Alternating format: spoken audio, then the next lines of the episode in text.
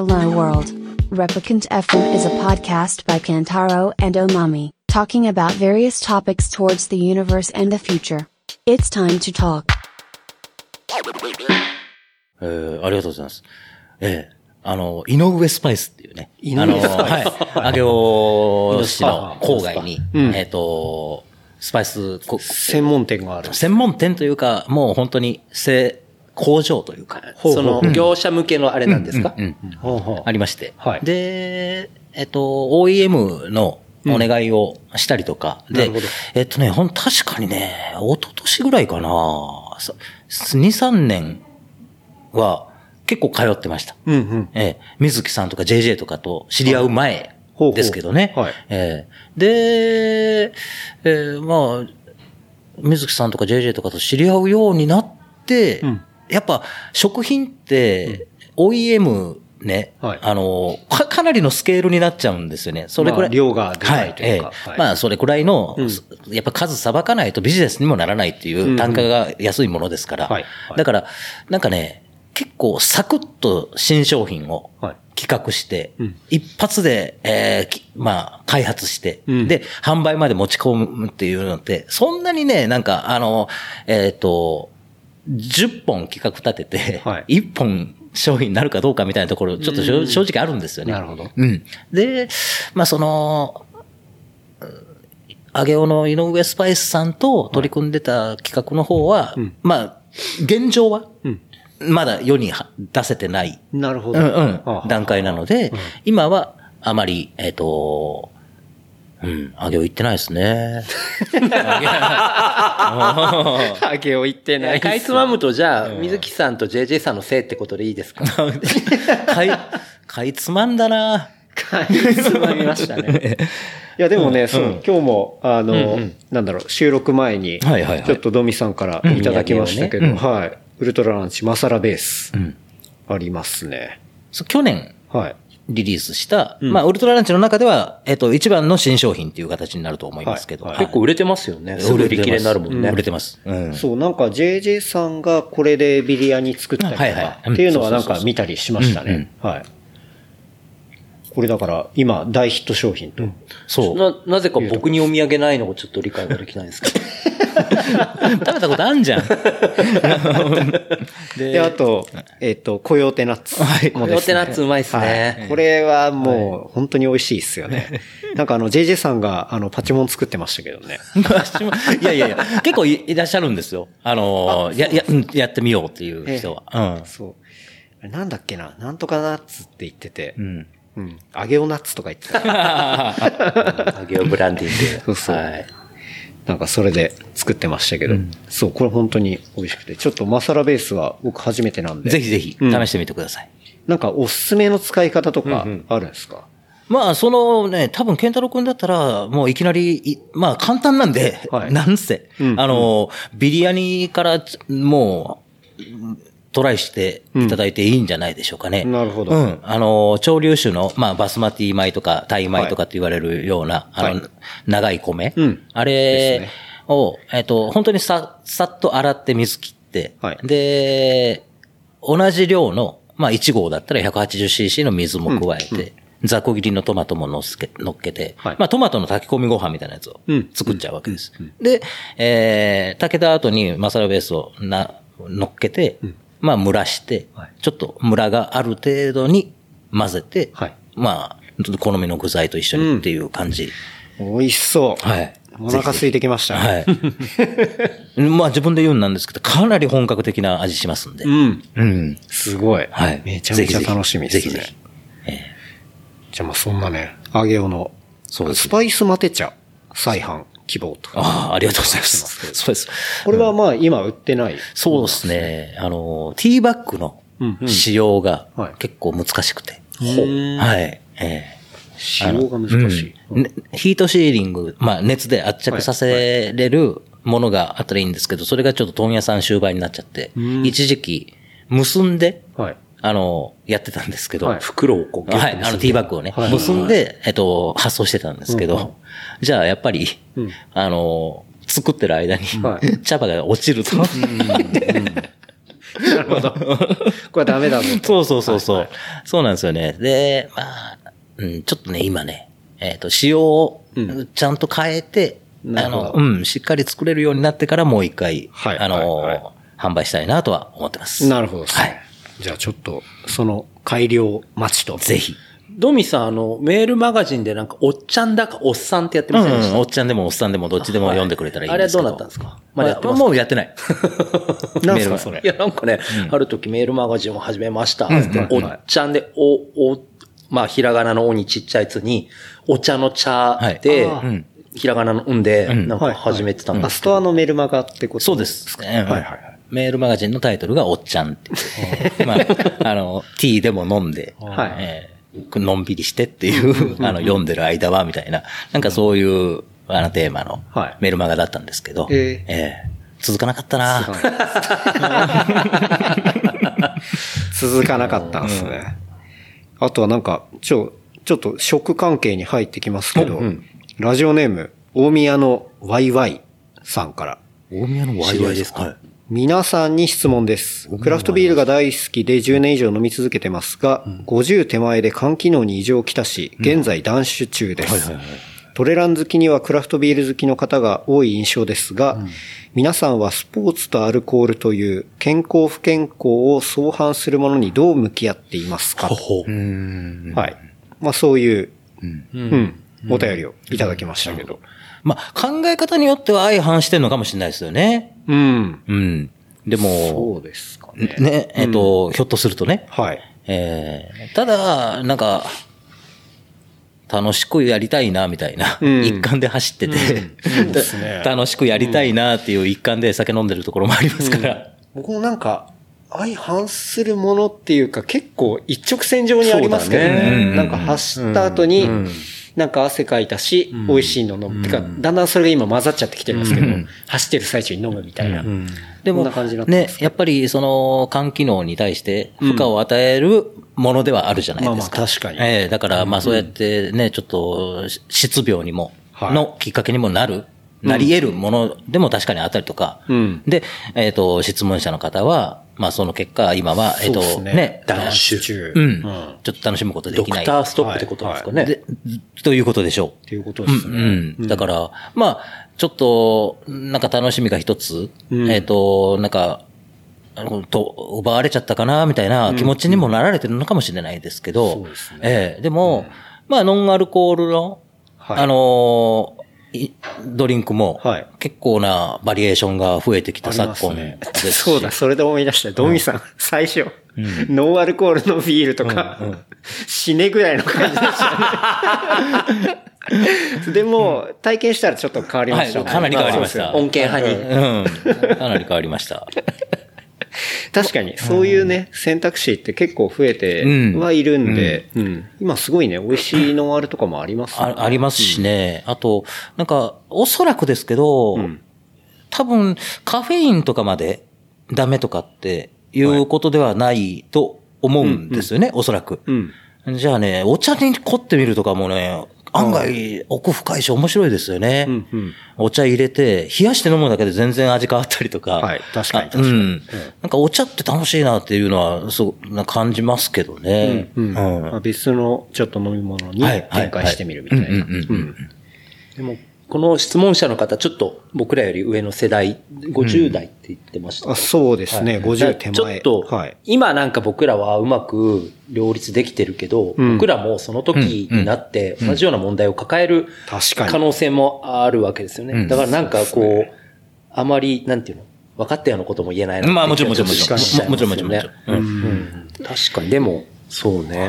僕もお酒ダメって言われたらきついな。そうですよね。うんなかなか、だって、コロナ陽性でクソ喉痛い時でも飲んでましたから、ね。喉越しがっつったもんね喉越。しが最高だとか言う。強烈なんですよ、喉越し。すげえな。爆発してるみたいな喉で。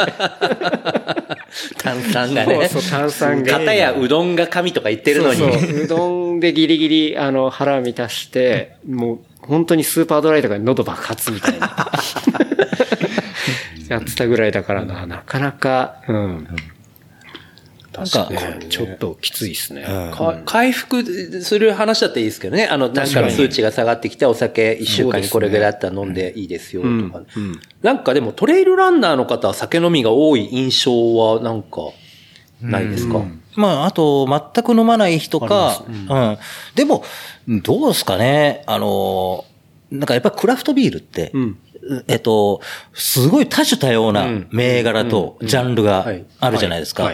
えー、だから、あの、例えばですけど、スーパードライ飲んでスーパードライナウみたいな写真を上げるより、やっぱ楽しいんじゃないですか？その多種多様だから。ビールは楽しいですよね。うん、今日はこのビールを試してみましたとか。だから、やっぱりそのメディア上で目にする機会が多いから、すごい酒飲みが多いような見え方になっちゃうかもしれないけど、でも、それはなんかたまの贅沢のクラフトビールがたまたま僕らの目に入ってきたとかだけかもしれない。毎日毎日あんな高いビール飲んでるわけでもなさ、ないでしょうし。うん。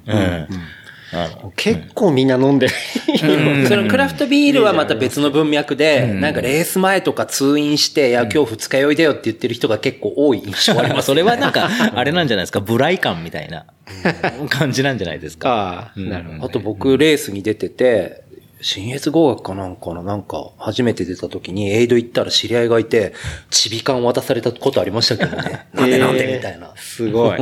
え、そ、そういうカルチャーなの？とか思ったことあるけど。いや、だから、うん、相反す、なんか、ちょっと質問、な、なんでしたっけ？相反するもの。まあ、どういうふうに向き合っていますかと。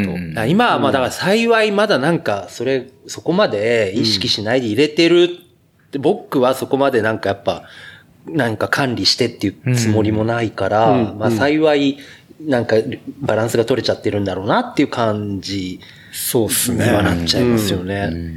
僕も向き合ってる。うん。まあ今混ざってるみたいな感じなんで、確かにな、そのうちなんか調子悪くなったりしたら、向き合わざるを得ないというまあ確かにね。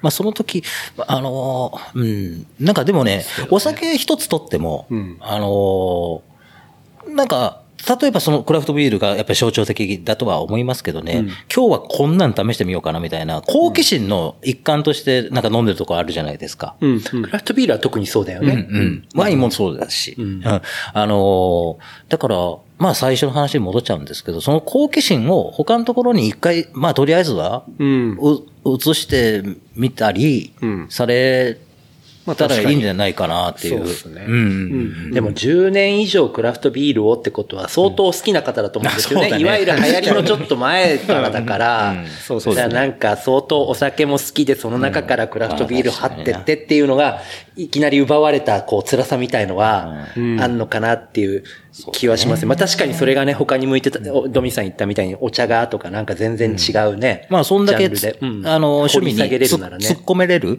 方なわけだから。うん。う。うん。ん。なんか、突っ込み先をちょっと変えてみるっていうのも、確かに。はい。うん。漢方薬にとかね。漢方薬とか奥深そうだな。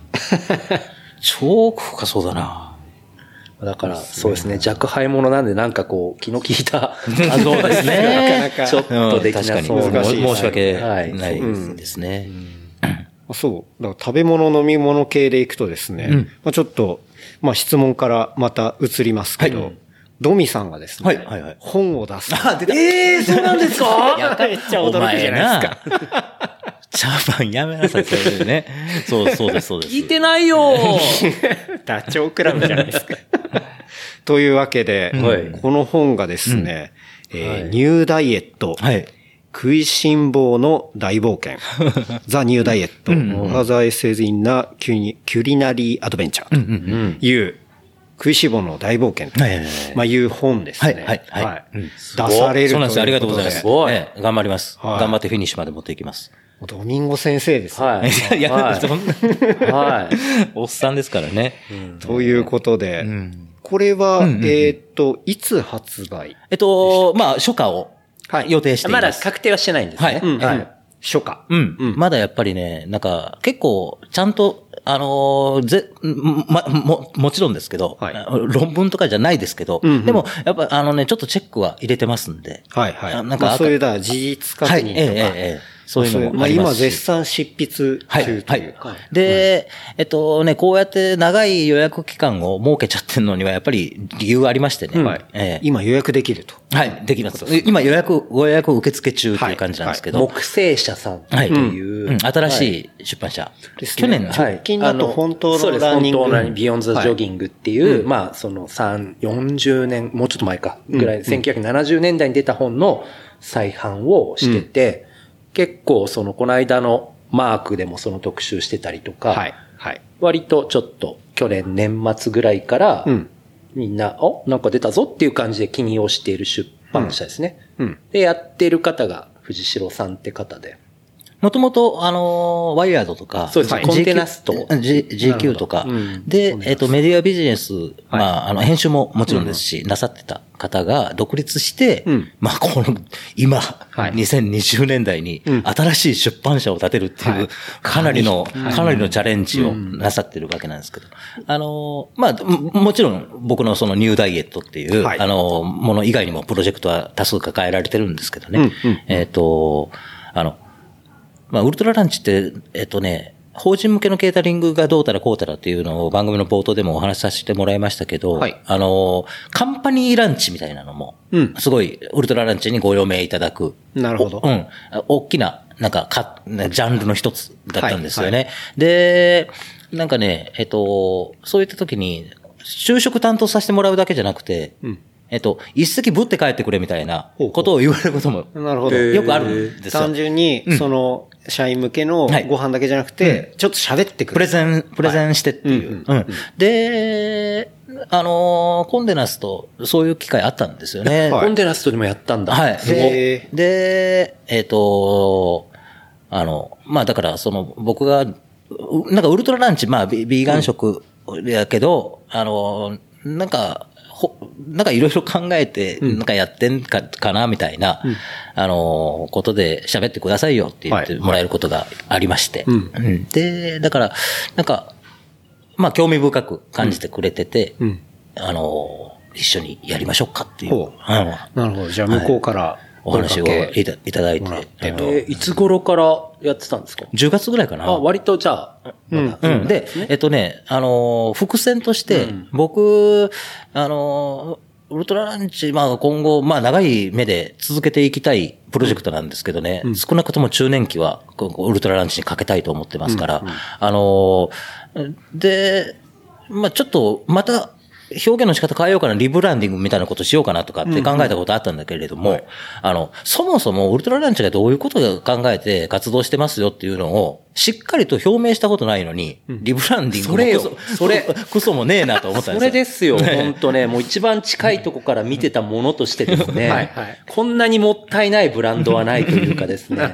いや、なんか、ちゃんと伝わってねそうそうそう。でも、それがね、CI とかに落とし込めるようなもんではやっぱりないんですよね。確かに書籍っていうのはすごいいい機会な気がするね。ビビーガンって、いい意味でも悪い意味でもものすごく強い言葉じゃないですか。そうですね。ええなんか生き、生き方を規定しちゃうような、うんうん。で、ウルトラランチはビーガンっていうものを、はい。そういうつ付き合い方はしてないんですけども、うんうん。あのーまあ、あえて言うなら、畜産業からちょっと距離を置くというか、ううん。ん。あのー肉の不在を楽しめるようなはい。食べ方もあるんじゃないですかっていうのを、まあ、提案してるっていうはい。形なわけなんですけど、ツイッターのトップとかにもドミさん書いてるのは、うん。あの、肉食を否定するもんではございませんみたいな。はい、そうです、そうです。ってことですよね。そうです、そうです。えーまあ、ただ、ちょっと食べ過ぎじゃないっていう、はい。はい。うん肉がなくてもごちそうはあるじゃんっていう、ことを、まあ、提案してるわけなんですけど、あのー話は長くなっちゃうんですよね。うんうんこう、あの、こういうのってね。はいだから、マニフェストをうんしっかりと公開しようと思って、うんあのーまあ、書き溜めてお置いたものはあったんですよ。はい。で、木星者の方と、うんまあその書き留めて、まあメモランダムですけど、はいそれをちょっと共有したりとかうんうんすると、あ、これまとめ、これやりましょうみたいなうん話に、おなんかありがたいことになりまして、はい。うん。ちゃんと ISBN 取得して、あ ISBN ええ、だから、出版コードおそはい。おそらく国会図書館に並びますよ。うんうん。うん。そういうあの、だから人じゃないんですよ。はいはい。うん。そうですね。はい。うんえっちゃんと書籍そう、うん。あの、そう、まあ、とんでもない機会いただいたなと思って、すごい頑張って、まだ、え、あの、かまあ、書き足してるところですけどね。うんうんうん。えもうきっかけはそういったところで、まあ、ドミさんの、だからウルトラランチとしてまあ考えることっていうのが、あの、その本読めばわかるし、まあ、全体としてはこう、どういう、こう、本になっていく。まあ、固めのエッセイなんですけどね、あの、イントロダクションの部分は、えっと、あの、もう、今、先行で無料で公開してます。なので、あの、レプリカント FM の、あの、ウェブサイト、ショーノートの方に、えっと、リンク貼っておいていただければ、ちょっとご確認はいただけるようにはなってます。で、あの、イントロダクションは完全に一人称で、ちょっと僕のな上調な自己紹介を兼ねたような内容になってるんですけど。歴史を振り返りつつね。本編は、完全に、あの、さやきおかみから。本編は、えっと、なんか三者目線というか、もうちょっとレポートっぽく、うん、なってます。なるほど、なるほど。うん。読んだ人にどういう感覚を持ってもらいたいとかあるんですか？うん。えっとね、別にね、食に関することじゃないんですけどね、うん、あのー、やっぱり、なんか、僕は1972年生まれで、もう今年50になろうかなっていう、うん、あのー、年代ですけれども、うん、あのーなんか、僕らぐらいの世代から、やっぱりそのデジタルネイティブというか、えっと、なんか、あの、考え方のプロトコルの変遷も早くなってますよね、スピードが。うん。ちょっと hype に近いというか、ブームがすべてちょっと hype 化してるというか、もうちょっと、なんかやっぱり自分の軸持っとくのが、どんどん必要になってる時代だとは思ってます。ええ。なんかその、そういう考え方の指南所みたいな感じになれば嬉しいなとは思ってるんだけど。なるほど。うん、30代から50代ぐらいの、あの、ちょっと生き方みたいなものに好奇心持っておられる方に届けば嬉しいなとは思ってるんですけど、だから、自分のマニフェストとして自分の SNS だけで公開するっていうよりは、今回のようなプロジェクトになんか参加させてもらえてるっていうのがすごい光栄。うん、ものすごいありがたいことと思って頑張ってます。なるほど。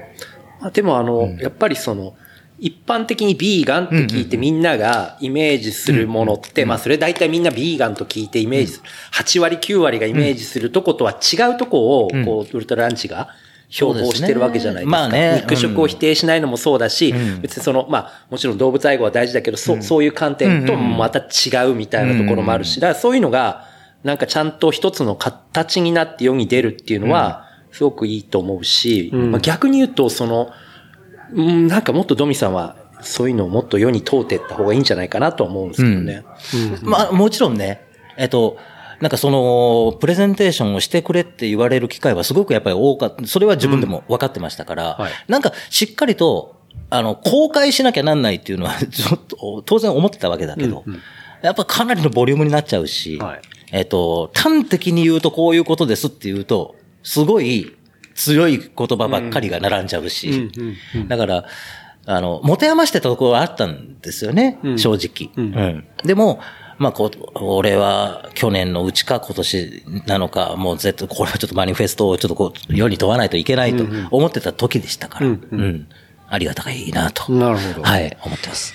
まあそうですね、冒頭の最後の方に、うん、あの、まあ公開されてる、うん、えっと、PDF のものですけど、はい、本書は本来の、まあ、ニューダイエットってね、ダイエットって、まあ、割と日本語だとね、うん、痩せ方みたいなね。そんな、あの、意味合いの方が強いですけど、まあ、ダイエットってね、まあ、もともと食べ物っていうか、はい、はい。まあ、そこなんで、まあ、本来の意味である、えー、日常の食べ物について、えー、それを取り巻く様々な事象に対して、冷静に新しい視点で切り込んでいきたいと思っているというような、はい。まあ、そういう新しい視点で、まあ、切り込んでいくような、うん、食に対して、っていう本になっていて、章立てでいくと、うんえー、第4章まであるというところで。で、章ごとの間にコラムを、あのー、挟む予定ですけどね。はい。ちょっと、そのコラムの方はイントロダクションと同じく、ちょっと一人称で、うん、うん、意見をそのまま書くみたいな形にはなると思うんですけど。なるほど。うんニューダイエットって言葉自体、うんうん、もうそのタコマ富士とのコラボの T シャツで、もう5、6年前から使ってますよね。あ、そうですね。えっとね、2013年にウルトラランチを、まあ、イベントだったんですけど、最初は。はいはい、その時からコンセプトとしてニューダイエットっていうのはもう自分の中ではもう書く、もう、書くことして持ってました。あの、こんだけみんなが、他の皆さんは自分たちのブランドが何かって割としっかり語るような時代になっってきてるじゃないですか。逆に言うと中身ないのに語っちゃうぐらいの、ね、とこもあるぐらいな、に、すごい考えてんだけど、逆にあんまり考えはあるんだけど、表に出してない人って感じなんですよね、僕からすると。なるほど。まあ、あのね、えっとね、食べ物に対して、えっと、もう一つの極端な正論、オブ正論、土正論。うんうまけりゃいいんだよ、うまけりゃっていう言葉がやっぱあるんですよ。うんうん、で、その言葉の強さも僕知ってるし、それでいいとも基本的に思ってるし。はいはい、でも、うまけりゃいいんだよ、うまけりゃっていうのは、その、えっ、ー、と、一つの食、ま、ま、マクドナルドのハンバーガーだったらマクドナルドのハンバーガー、うん、えー、スーパーで売ってるお寿司だったらスーパーで売ってるお寿司。はいはい、えー、その背後にものすごい複雑な、うん、えー、まあ、流通から製造から設計から、はい。はい、あと、えっ、ー、と、消費期限の、うん、あの、こととか、ものすごい複雑なものが、えー、背後にあった上で、手軽に食べれてうまけりゃいいんだよ、うまけりゃっていうものなんですよね。はいはい。うんうんうん。でも、うまけりゃいいんだよ、うまけりゃにはそのビハインドザシーンに対しての、えっ、ー、と、視点が欠けてるって思うんですよ、この言葉には。なるほど。うんうんうん。すべてには背景がありますから。うん、うん。で、えー、そのうまけりゃいいんだよ、うまけりゃ、あの、手軽な食べ物にも背景があるっていうのは、うん、しっかりレポートする予定です。うん。うん。なるほどね。うん。確かになかなかその後ろ側までね、うんうん、まあ、考えていく見えないし。見えない、見えにくい部分です。うん、てかまあむしろ見えないようにしてる見えないようにしてるし、でも、それが見えてくる。まああの、見え、見す、わざと見せるブランディングも、あの、全然ありますけど。もちろんもちろんもちろん。まあ大体ね、そういう、あの、安い、早い、うまいみたいなものっていうのは、後ろ側は基本的に見せないようにしてるというか。でも、やっぱりそのイントロダクションの中で、一つの象徴のエピソードとして、ちょっと食品偽装事件があったことを、ちょっと振り返ってるわけなんですけども、そういったことあった時っていうのは、もうみんなやっぱりすごい目で、あの、非難的にはね。非難をするわけじゃないですか。なんですけど、えっと、あの、当事者ですからね。うん、客である僕らも。うん、うん、なんか、えー、モンスタークレーマーとかっていう、なんか、あの、極端な人に限らずですけど、はい、手軽でどこにでも手に入って安くて、なんか、しっかりと安定して美味しいものを僕たちは日々選んでるけど、うん、それはなんか無言のメーカーに対する圧力ですからね。値上げしたら買わないようになるとか、っていうものの結果が一つのほころびになって、なんかいろんな事故が起こったりもするわけだけれども、起こさせてたのはひょっとしたら僕たちなんじゃないかっていう、なんか視点もないといけない。うまければいいんだよ、うまければにはそこに対してすごい無自覚な気持ちを感じるっていうフレーズなんですよ。ええ。まあ、こうやって。に対して、まあ単純にそれを、あの、なんだろう、受けている、うんうん、そう消費者だけじゃなくて、ちゃんとそこの中に組み込まれて、それを買うってことも、その文化の一部だし、で、その意識を、まあ、持つみたいな。はい、で、もう見えなくしてんのも間違いないこと。ことで、どんだけ見えなくされてるかっていうのもレポートしようと思ってます。まあこうやってね、意識高いのか柄悪いのかわかんないようなことで喋ってますけど、まあ、このでも、この本ニューダイエットも、まあはっきり言ってポジショントークの、あの究極で、自分のやってるビジネスの正当化でしかないですからね。あの まあでも、まあでもそれくらいの、あのまあ冷静さで、読んでもらえたら嬉しいなとは思いますよ。なるほど。うん、なんか僕が書いてることを、うん、あの、フードファディズム的に、なんか、いきなり、全幅の信頼を置かれても、ちょっとそれはそれで無責任なんじゃないですかっていう気持ちはありますけど。なるほどね。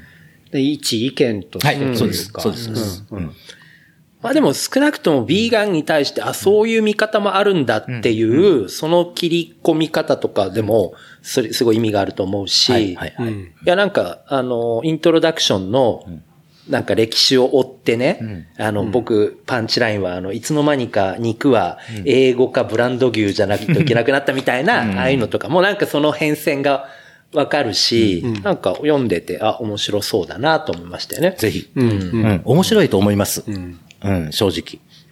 確かに、ブランドの肉の英語のあの、英語は英語ランク。あれの判定の仕方とかも、うん。あの、なんか、富山に、えっと、そうやって、まあ、和牛かうん、を扱ってる、まあ、実際に、その、そこを見に行った、まあ、もともとピストで繋がってて、はいはいはいはいはいそう村瀬さんっていう人がいる,、うん。ですけど、その英語の判定の話聞いたときに、結構度肝抜かれましたね。本当になんか、結構、本当俗人的というか、まあ、人に寄ったりとかするし、みんなそこ目指しちゃったがゆえに、こうなんか、食えたもんじゃないっていうか、そんな肉になっていったりとか、うん。なんかね、結構あそこも闇が深いなっていうのはね、うん。ね、聞いたりすると。なんか、食品に限ったことではないと思うんですよ、おそらく。うん。うん。でも、なんか、やっぱり、なんか僕は語れるのは食に関してだけだから、うんあの、食に対しては一応、がっつりとまとめてみようと思ってます。なるほど、なるほうん。で、食っていうこと一つとっても、まあ、それくらいの見方は、ど。うん。できるんだな、ぐらいに、思ってもらえたら、なんか、他に興味あることうん。で、それぞれ、なんか、しっかり深く考えるきっかけになってくれたりとかしたらもう最高に嬉しいですけど。うんうんうんうんでも僕いいなと思ったのは、あのイントロダクションで、とはいえ人間の食卓における肉の重要性もあるし、肉は完全に外せるわけじゃないよねっていうもちゃんと視点を持ちつつの話とかもしてるし、なんかあの入り方とかは僕はなんかいいなと思いました。ありがとうございます。頑張ります。いや、すごいんですよ。第一章がですね、まあ、イントロダクションがあって、第一章が人類の定義。本当にそう、本当にそこ、本当にそこから行きますからね。そっから行っていって、で、第二章が栄養満点っていう。うん。アフリカの話とか、うん、世界の食文化の話とか、まあそういうことが来て、で、第三章が過ぎたごちそうっていうものが来て、はい。このタブーのところとか気になります。うん。近畿。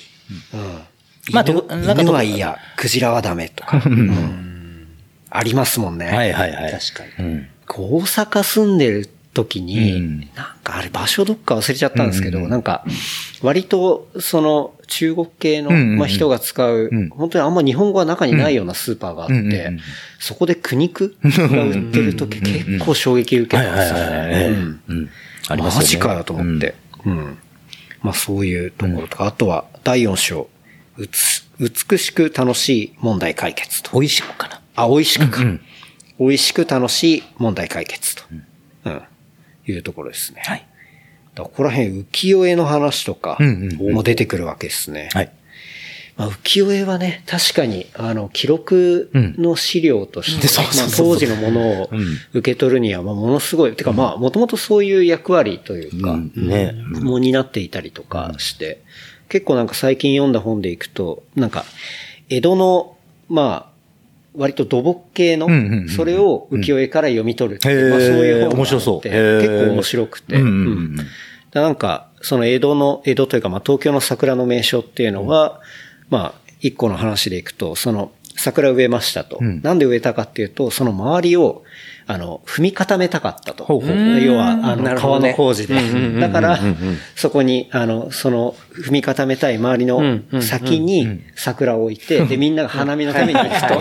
そうすると、あの、誰か雇って踏み固め要員を金で雇うんじゃなくて、桜を植えたことによって、自然にね。そう、自然に人が行って踏み固められるみたいな。な。んかそういう話とかがあって。うん、で、それは隅田川沿いの、ああ、そこら辺の駅の話をしてんだなとか、っていうのが、そう、それも結構浮世絵から読み取れる。面白そうものがあったりして、確かに結構食から、あ、食じゃないや、えっと、浮世絵から見れる、うん、食みたいなところっていうのも確かにありますもんね。そうですね。はい。うんそうですね。で、後書きがあるというところで、はい。楽しみですね、これ。ぜひぜひ。こういう知見ってこう、いつ頃から集まり出したんですか？自分の中で。どうすかねなんか、あのーえっ、と、うーん、なんか意識して、ちょっと、なんか自分の中で、ん頭の中の一つの棚みたいなものを作り始めたのはだ大学生ぐらいじゃないウですか。ルトラランチよりもずっと前ね。ずっと前、ずっと前。うん。うんトミさんはずっとじゃあ、もう食に関して、ね、すごい興味があってと。そうですね。が学生の時はずっと、しょなんか飲食のアルバイトて、うん、えー、まあ、社会人になってから、ウルトラランチまでは別に食の事業に従事してたわけじゃないんですけどね。えでも、なんか食べ、く、なんかグルメとかっていうより、うん、食べることの食べることについて考えるのが、なんかこう好きだったというか、なんかオタク、なんか、うん、ノリのいい陰キャですから。でも、一回その前、前々職から、要は自分で音楽レベルを始めたじゃないですか。でもそれって、それも割と生半可なことではなくて、ある種自分の人生をそこに乗っけるぞって思って始めたけど、その後にウルトラランチの構想が出てきて、割とそう、なんか2年ぐらいですか？割と今度はスパッと、いや、俺の人生でかけるべきはこれだって、そこで方向転換みたいなのあったわけじゃないですか。ああのタイミングの決断とか、その決断に至る、なんか、要因って何だったんですか、もう、なんか、あのー、結ちょっと、長いスパンの絵が、なんか頭の中でパーンって浮かんだっていうか、うん。あのー、降りてきたはい、えー、僕もね、なんか、前回、レプリカント FM で一緒に喋らせてもらった時にもお話ししましたけど、なんか結構生きたいように生きてきましたから、あの、で、子育てしてて、13歳の男の子がいるんですけど、見ててもなんかもうどう、どう考えてお前は俺かみたいな子ですから、なんかい、いろんな彼の年代、ミッド21世紀を生きながら、彼のやりたいようにやっちゃうんだろうなと思ってます。あの、で、俺自身、やれって言われてやる人のことあまり好きじゃなかったりとかするし、あの、やりたいようにやややっちゃうと思いますから、うん、あのー、でも、なんかセーフティーネットじゃないですけど、うん、あの、なんか、やりたいようにやって、大失敗もありますからね、やりたいようにやるっていうことは。あの、その時に、じゃあ、もう手伝っちゃうかぐらいの、とこまで続けれたらいいなって思ってるわけですけど、ウルトラランチのことを。うんうんうん、あの、なんかそれがね、結構写真のように、なんか、ひらめいちゃったみたいなところがあって、あ、こもう、なんかウルトラランチに、もう天候じゃ、みたいな感じになりました。うんうん、じゃあ、なんか、天のお告げがあった的な。天のお告げというよりは、現場から来たって感じ。あ、現場から。はい。あのー、えっ、と、なんか、スポーツマンの、えー、ランチパーティーみたいなイベントで、ウルトラランチっていうのを始めたんですけど、もう、なんか参加者の熱気が半端じゃなかったですから。それこそ、それもものづくり学校で、うんうん、そうそうそうそう。もうドミンゴが緊張しすぎて、うん、最初のドミンゴが話し出したら会場中が緊張に包まれて、みんななんか、あの、氷河期のように凍ってましたもんね。まあ、でも、良かったですね。あの、なんか、いわゆる僕らの周辺で言うと、あの、ベスパの斎藤さんとかも普通に参加者として来てたりして、え、そんな人まで来るんだ、みたいな人も結構いっぱい来てましたよね。まあ、一応、週末のお昼ご飯ですけど、ちょっとワインの一杯も飲みながら、あの、僕が、えっ、ー、と、食事は、調理担当しますんで、はい、えー、みんなで食べながら、ちょっと、まあ、あと、それと、議論の、あの、きっかけとして、一応僕が毎回レポ、なんか A4 ペライチのレポートみたいなやつ、まあ、例えばビタミン B とか、はい。えー、脂質とか、なんかそういうので、アミノ酸とかね。はい。た、叩き台だけ作っていくから、それで10分ほどプレゼンさせてもらった後は、飯食いながら、みんなで雑談しながらっていう感じなんですよね。なるほど。うん。でも、なんか、そういうイベントには、異例なぐらいすごい発言される方もたくさんいて、うん、しかもその発言が結構シリアスというか、やっぱり、食に対して、ちゃんと向き合いたいなっていう気持ちはあるけども、実はあんまり選択肢ってないじゃないですか。うん、あの、日常生活で僕たちが足を運ぶ、はい、あの、先。まあ、デパ地下もそうですし、えっと、スーパーもそうですし、えっと、まあ、うん、そうですね。例えば豆一つとっても、日本だからなんですけど、それは。えー、小豆と大豆以外は別にあんまりそんな揃ってなかったりはしますよね。だから、あのー、好奇心爆発させる先があんまりないというか、うん、うん、それはみんな肉食うわ、みたいな。うん、うん、あなんか、いろいろ、えっ、と、なんか好奇心バリバリで試してみたら、面白いものが、案外通販を通じないと、ちょっと手が入り、手に入らなかったりとか、うん、あの、まあそういったことをね、えなんか、だから別にアレルギーで悩まれてるっていう方も、まあ実際にいらっしゃいましたけ,、れども、そういうのじゃなくて、なんか好奇心が持て余してるみたいな人もやっぱすごい多かったんですよね。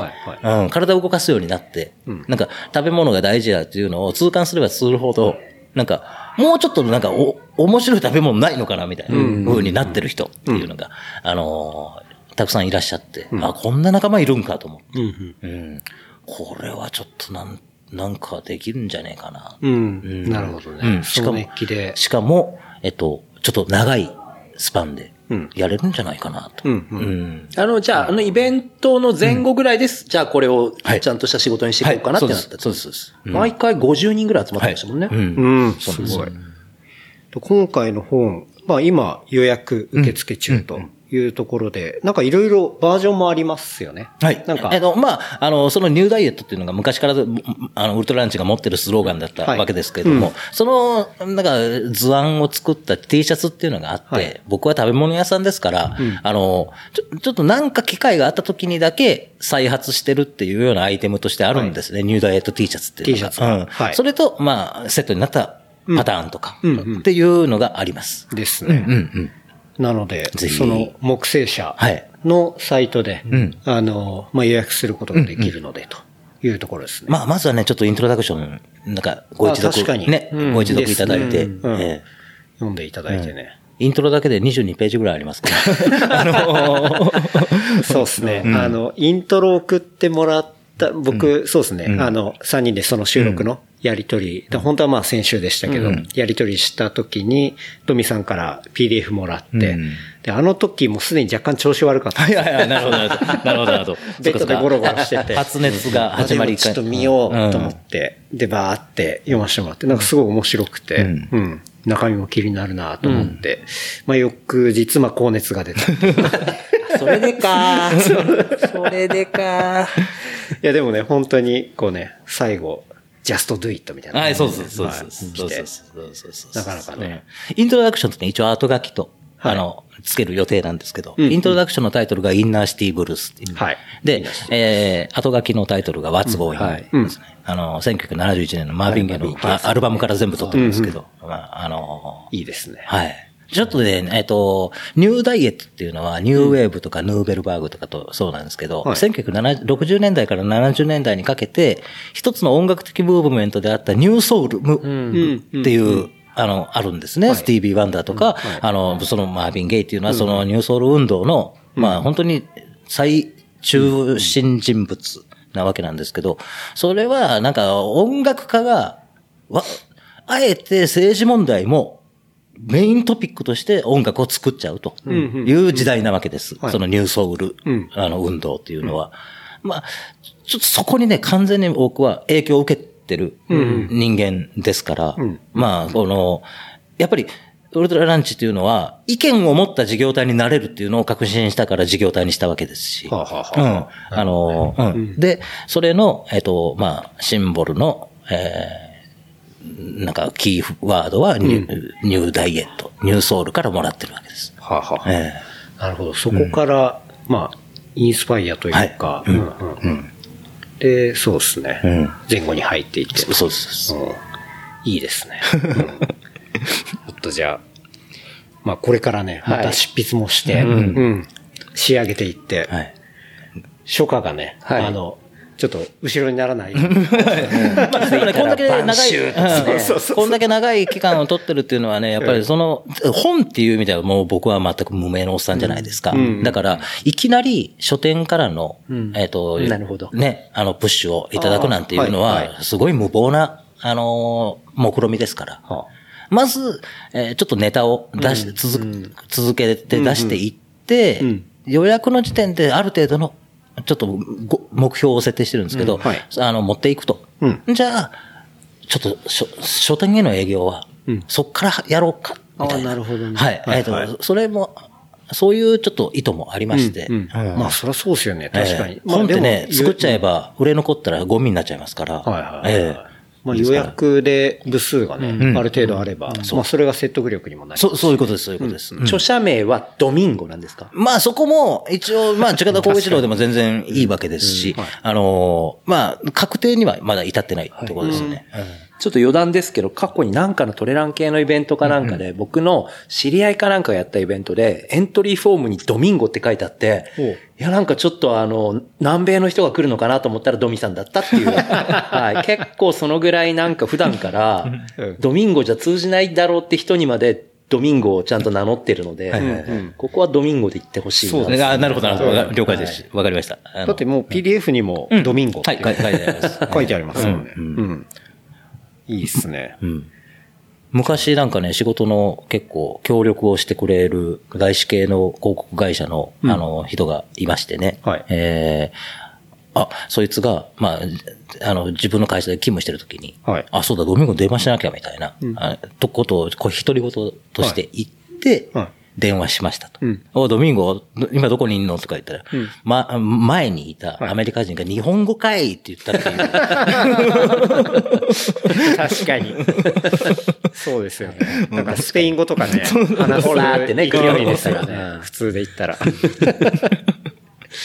なるほど。というわけで、ニューダイエット、食いしん坊の大冒険ですね。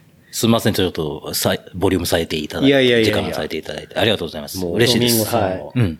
ウルトラランチにはメイクマネーしてほしいと僕、もうずっと常々思ってますから。ありがとうござい。ますはい。はい。確かに長いことね、あの、横で見ていけもうはい。て。うん。本当ですよ。もうなんかこの間もね、あの、高尾のサイゼリア行った時に、まあそれはドミンゴさんいなくて、あの、アンサー4のコバさんと、で、あと K さんと、まあ3人で、あの、サイゼリア入ってまえ、駅前の？あ、そうですね。はいはいはい。サードプレイス、ドミンゴのサードプレイス。あそこで、そう、あの、伊勢丹メンズネットの撮影の後ですね、行ったんですけど、もうみんな、あの、ドミンゴさんの、こう、ドミンゴさんを心配する話を いや、ドミンゴどうしたらいいかね。なるほど。そんな話になって本当に。ま。なんだろう、やっぱ作るものの独性、独創性とかクオリティとか、やっぱいい、いいじゃないですか。食べて衝撃とかも受けたりするし。で、考えてることもすごい考えてるんだけど、もっと伝わればいいのになって思いは、僕はやっぱ思う、思いますよね。うん。なので、なんかだから確かに、まあ、上長な方なんですよ。存じ上げてる、長年存じ上げてるんですけど、だからそれを、ポンとわかりやすく自分のサイトにまとめて出せる。っていうのは確かに難易度高いなと思うので、そういう意味では書籍、しかも他の方が、あ、面白いですねって用意してくれた場合で書籍で出るっていうのは、まあなんか、いいのかなっていう。そのフォームは、そうですね、ドミンゴさんにもうバシッと、ハマってるのかもしれないですね。うん。だから、それはすごいいいなと思ったし、なんか、なんとなくウルトラランチを知ってるとか、なんとなくそのマサラベース、なんとなくビバクレーションを知ってる人たちに、ちょっと読んでもらって、あ、なんだ、こんなこと考えてるの？みたいなのは、なんかこの機会にぜひって僕はすごい思いますね。で、なんか、語らなすぎっていうか、やっぱ確かに難しいから語りにくいっていうのもあるけど、逆に、あ、そんなこと考えてたんだって知ることで、よりウルトラランチを好きになる人は、結構いるんじゃないのとは思うんですよね。それこそさっき言ったその、まあ、ビーガンにもそういう見方があるんだとかもそうだし、うん、だからまあ、そうですね。確かに。とにかく、はい。うん。ドミンゴメイクマネーしてくれと。はい 本のお値段的には2000円ぐらいですか、だと思います。ですよねえっと、電子書籍はなしで、あの、うん、まずは、まずは。うん。でもね、ちょっと電子書籍はリリクエスト結構やっぱありまして、うん、どうするかは、なんか、出版社と一緒に考えますけど。うん。うん。木星社さんは想定とかも結構いい感じで、本当のランニングとかも、あの、可愛い、すごい表紙とかも可愛かったし、うん。うん。そういうのも楽しみですよね。そうなんですね。なんかすごい、本当のランニングとかもなんか、見た目すごいおしゃれな本というか、うん。ね。ね。なんかそういう感じありますもんね。結構、あの、映像コンテンツとかインスタに映像を上げて、まあ僕もインタビューしてもらったし、ともさんとか、はいそういうトレイルランナー界隈の割とその名の知れた人にインタビューをしてあげるみたいなこともしてるし、まああの、やってる藤代さん自体もランナー、うんトレイルランも走走るし、あとまあ、クラフトビールとかビールも大好きでみたいな。はいまあ、その、いわゆる出版社の人というよりは、完全に僕らとこうマインドを同じにする人みたいな。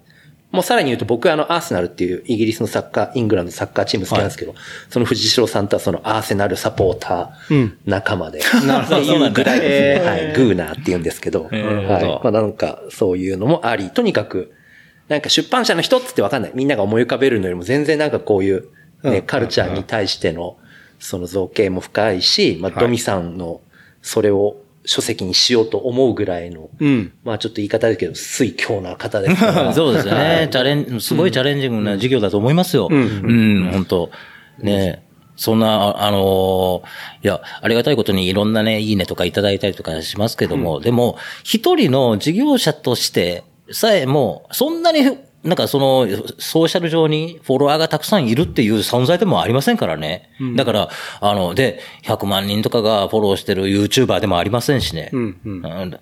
出すよっつって売れるみたいな話 なわけじゃないですから、ん。あのーだからその、まあ予約期間は一つ。まあそういうこと、まあ、あの、あと、やっぱりね、えーイントロダクション、ある程度のボリュームありますけど、もう数ヶ月無料でよ公開して、まあ読んでもらってから、うんなんか興味持ってもらえたら嬉しいなっていう、あの、順番を取りたいなとは思ってるわけなんですけど、なはい。えーのでも、木星社さんともどもなんかドミンゴよろしくお願いしますっていうのが、はい。うん。僕は何様なんだって感じなんですけど、はい。いいですね。うんっていうわけで、まあ、あの、詳細はね、あの、小ノートにぜひありがとうございますはい。はいぜひ、チェックいただければというところですが、あと、じゃあ、質問を2つぐらいおっとやって、はい。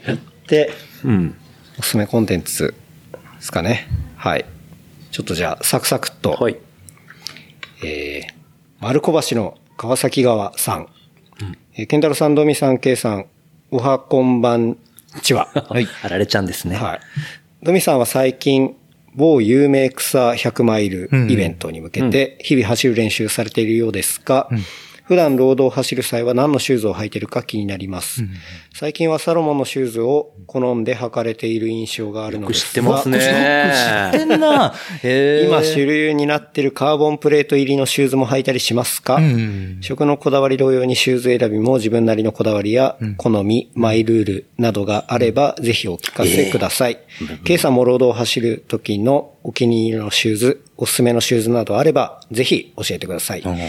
ウルトラギアマーケット伊勢丹楽しみにしています。なるほど。ありがとうございます。はい。僕からいきます？はいえっと、あのーえっとね、シューズに対して結構こだわり持ってた方だったんですよ。うんうん以前は。はいあの、その、さっき、えー、桑原くんともお話ししたトレイルトバちゃんがすごい活性してた時とか。はいあの、実際に、えっと、走りも混んでましたし。うんうん。その時はね、すごい、もう、あの、まあ、ミニマリストって言われるもものに完全に傾倒してたんですね。あの、ルナサンダルや、ワラーチや、えービブラムファイブフィンガーズや、実際真っ真っ裸足とか。うんうんうん。えーレスイズモアみたいな感じで、まあ、ボーントゥーラン世代の、はいあの、こじらせ方の典型なんですけど。もう当時はね。そうでしたね。なるほど。で、えーまあ、そ、それにすごいこだわり持ってやってたんですけど、えっと、まあ、ウルトラランチ始めてちょっとしばらくのブランクを取って、で、まあそんなに長い距離も走れなくなって、まあ、あの、でも、まあ、ドミさんまた一緒に走ろうよって、まあ、と、ともさんからね、あの、言ってもらえたりとかして、この TDT っていう、某有名、あの、草100マイル大会に、まあ、あの、出させてもらうことになってるわけなんですけど、まあ、それに向けて走り込みをまたやってるわけです。あの、自分なりには。はい。うん。で、その時にね、なんか最初やっぱりちょっと、以前、身についたスタイルでもあるから、あの、フォア、フォフォアフットって呼ばれる、なんかちょっと、はい。前前側部でね。前側部、ミッドフット、うん。中側部を着地点とした、なんかそういう、以前、昔僕が取り組んでたような走り方をやろうかなと思ってたわけなんですけど、やっぱね、ブランク後の中年のおじさんが100マイルってやっぱりすごい長いんですよね。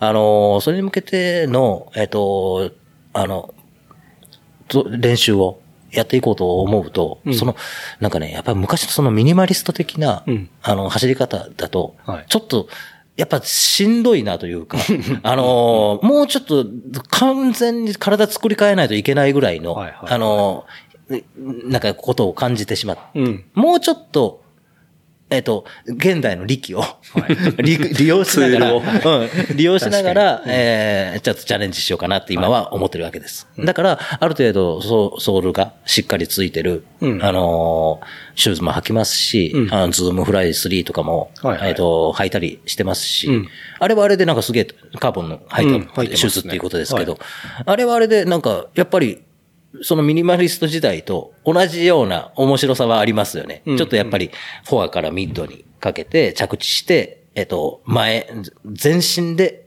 推進力を作っていくっていう、それのサポートをするようなシューズですから、はいなんかあれはあれで、あの、すごい楽しいなと思ったり、ん。あの、サロモンのシューズはサロモンのシューズで、うん。やっぱ、あの、まあ、山岳競技も、えー含めて、なんか支持者多いのは、もう、そう、無名なるかな、やなとか思いながら、あの、うん。あんまり、そんなにたくさんギアを揃えるっていうのが好きな方ではないので、うん、あの、一個つく買ったらそれ履き潰すっていうところがちょっとじ僕にはありますんでね、はい実際に、あの、そんなにたくさんのものをトトライしてる、選んでるわけではないですけど、ん。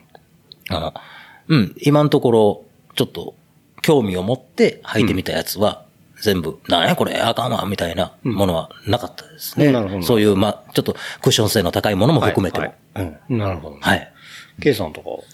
僕ですね。僕もまあ、ドミさんと同じで、まあ、ボーントゥーランから入り、ん結構ボーントゥーランって読むと割と強烈なベアフット進行になるんですよね。で、かつなんかこう、ナイキを仮想悪じゃないけど、に仕立て上げるようなとことかもあったりして、はい。まあだから2011年とか当時から、まあ僕もビブラムファイブフィンガーズとか、まあ結構薄いシューズをわーって履いてて、で、まあ、イノベイトのゼロドロップとか薄いやつを結構ずっと履いてたんですよね。で、まあ、そのおかげで、割とフォームとしては接地とか足の衝撃が、あの、よ、こう、あまり体に来ないフォームになったなとは思ってるので、はい。で、それは結構今でも、あの、大事にはしてて、今は薄い、まあ、最近だとあの、ビボベアフットとか、はいはい。うちでは使ってないんですけど、あとはアルトラの中でもまだ薄いシューズが残ってたりするので、そういうのとかを、あの家の周り走るときとかは割とベアフットとか、まあ日常とかでも使いつつ、まあ長い距離走るときに他履いたりとか、はい。まあなんか状況に応じて使い分けるっていう感じですなるほど。ね。で、結構僕はなんか、あの、足入れというか足とのフィット感とか、あんま硬い靴よりもフィット感が柔らかい靴とかの方が好きだったりはしますね。うん。なんかそこまですっごくこだわらないですけど、まあサーフェイスとかによって選ぶのはあって、例えば、あの、アルプスにファストパッキング行くときとかだったら、はい。ちゃんとアウトソールしっかりしてて、岩への食いつきがいいよね、とか、そういうのは割と気にしますけれども、うん、ぼ僕はあんまカーボンがどうかとかは、まあそういう、最近そのカーボンが必要な、速く走るようなシーンっていうのもそんなになかったりはするので、あんまりカーボンかどうかとかは、こだわったりはしてないですね。まあ、足入れが良くて、しまあシーンに合わせてみたいなで、しっかり、例えばスピード練するときはちゃんと反発というか、しっかりと自分が蹴って、その反発を感じられるものとか、まあなんかそう、そういう感じですかね。なるほど。うんまあ、足が合うか合わないか。例えば、お店で見てても、アルトラを好きな方ってものすごく多いんですけど、アルトラって、まあ、いい点としては、その、フットシェイプというか足型に合わせてるので、足の指の、こう、なんていうのかな、圧迫されないとか、はいはい。特に日本人の方、幅広高高が多いので、あの、日本人に合いやすいっていうのはまずあるんですよね。っていう、まずそこから始まったんだけど、今はもうアルトラがかなりブランドとして確立されているので、もうアルトラって聞くと、アルトラのブランドコンセプト知る前に、まあまあ結構みんなほ欲しいというか、みんながいいって言ったから履きたいみたいに、はいはい。まあ、なったりはするんですけど、まあでもたまにやっぱアルトラいいって来たけど、自分の足は足の幅が細かったから、ちょっと履きたかったのに足に合わなかったみたいな方もやっぱりいたりはするので、まあご自身の足に一番合いそうな靴とかっていうのを、まあそそこだよねっていうのはあるなと思って、なんで、そうですね。まずは自分の足にその足型とかが合うかと。まあ、ベアフットにしても、あの、これ、えっ、と、当時のベアフットブームの時にはあった話なんですけど、要はその、ソールのある靴、えっ、と、まあ、ボーントゥーランの中ではそのボーントゥーランの著者が、要は、どんだけ走っても怪我をしちゃうと。だからクッション性のある靴をでクッションがあれば怪我しないと思ってたんだけど、それでも怪我をしたよねと。で、そこから反動として自分の体の機能をちゃんと使うとかそういうとこを含めていってベアフットの方にたどり着いていくんですよね。で、それを割と拡大解釈して、ビブラムファイブフィンガーズは、要はビブラムファイブフィンガーズって魔法の靴みたいに言っちゃったんですよね。うん、裸足で走れば全て治るみたいな。はい。で、マーケティングが上手かったんですよね。その結果、バーンってビブラムファイブフィンガーズその2010年頃にドーンって売れたんだけど、確かその後、その、え、これ履けば怪我もしないし何でもよくなんじゃないの？って割とその表面的な情報で買っちゃった人たちから、訴訟を起こされたっぽいんですよね。ほんでなんかそれで敗訴して、賠償金を支払うみたいなことになっちゃって。そうそうそうそう。で、やっぱり、ソールの薄い靴だし、はい、あの、結構、やっぱりそれって、それはそれで、まあ、その当時言ってたのは、いわゆるそのトランジションというか、うん、今までかかとのある靴だったり、かかとが、例えば少し上がってる靴から、地面にペタってなる靴だったり、うん、ちょっと姿勢も変わるから、その鳴らす期間を作りましょうね、みたいのは当時も言われてて、うん、だからその、ビボにしても、多分それを自分に合わせていく過程とかが結構大事なのかなっていう気はしてるんですよね。だから、誰々さんがビボがいいって言ってましたというよりも、自分が試してみて、あ、なるほど、こういうコンセプトの靴なんだ。うんはい、あ、日常で使うとこういう感じがあるんだみたいなのを、それを一個一個自分のものにしていく過程が大事かなとは思って。確かに。まあ、ビボとか特にそういうことを考えさせてくれる靴。まあ、ビボというかベアフット全般ですけどね。はい、その考えていく過程も含めて割とベアフットっていうとこがあ,、あるかなっていう気はしますよね。なるほど、なるほど。まあなんで自分の足に合うかとか、その靴がどういう考えのもとに作られた靴かとかっていうのを自分なりに咀嚼して、自分の走り方とか、自分の走るシーンに合わせて選んでいくみたいのがいいのかなっていうふうにね。確かに。なんかまあ、そうですね。評判だけでポチッと行くのもあれですけど、うん、まあやっぱちゃんと足入れたりして、うん、なんかそこら辺体感して、うん、で買うっていうのがまあね、絶対大事ですよね。ねランニングってスポーツ自体はむちゃくちゃシンプルだから、うん、その時に使うものは、ある程度なんか結構突っ込んで、うん、えっと、調べてみても、うん、なんか、それはそれで好奇心に刺激される一つの遊びに、いい遊びになるんじゃないかなっていう気はするんですけどね。なんか、まあこれは仕方のないことだと思うんだけど、例えばこう SNS の Facebook のグループとかでも初心者の方が、靴買うけどどういうのがいいですかとか聞くじゃないですか。そうするとみんないい人だから僕はこの靴が履いてよかったと思いますとか、リコメンわーってしてくれはするんだけど、やっぱりさっきも言ったようにその人の走り方とか経験とかもそうだし、リコメンする方もじゃあ幅広くある中から、選んで言ってるわけでもなくて、自分に合ったものをお勧めする。気持ちとしてはそれはすごく尊いし、その人の力になりたいとは思うから、それはすごくいいと思うんだけど、やっぱり、なんか、ちゃんと、あの、その人の持ってるもの、考えとか走り方とかも含めて、まあなんか別に全然ランボイザンガとかじゃなくていいんですけど、ちゃんとその叱るべきシューズのショップとか、まあ周りのその、えー、そういうシューズをある程度いろんな中から考えれる人とかと相談するのがいいんじゃないかなとは思いますね。あの、人に聞くと絶対その人が使っていい靴が返ってきちゃうから、それってもうそうなんですよ。僕だって、多分普通のショップとかやってなかったら、僕これ履いてよかったよってなるんですよね。はい、で、やっぱお店に来てたまにあるのが、あ、ちょっと知り合いの先輩のランナーから、この靴がいいよって勧められたんですよ。って来て探しに来たけど、足入れてみると、あちょっと違うかもみたいなやっぱあるんで、人のリコメンってのは大事だけど、それを自分に合うか合わないかってとこに関しては、一回、あの、ちょっと保留はしといて、その、行為に対しては、ありがとうございますでいいんだけど、うん、うん、やっぱなかなか、靴に関しては本当自分で最適解を見つけていくのがいいんじゃないかなっていう気はね。確かに。そうっすよね。うん。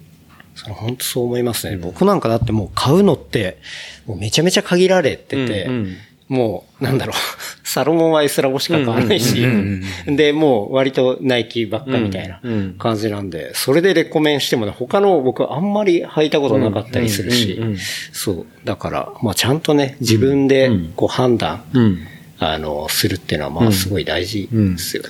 そう。それを、あ、ケンタロウさんはこうだったんだなって受け取りそういう受け取り方をできる人はいいんですけどね。うん人によっては、あ、じゃあそれがいいんだっていうふうに 聞いちゃう方もいるので、そう、やっぱりワンクッションをやっぱ入れてほしいなって、まあそういうお店をやってる側としても思いますね。そうっすね。いや、いい、あの、完全なレクチャーと 完全にいいですね、うん、ありがとうございます。でもやっぱり専門店のオーナーですからね。本当、そう、間違いない、その通りっていう話ですよね。ですね。うちでな、ない場合、普通に酒屋とか紹介したりしますからね。ああ。とか。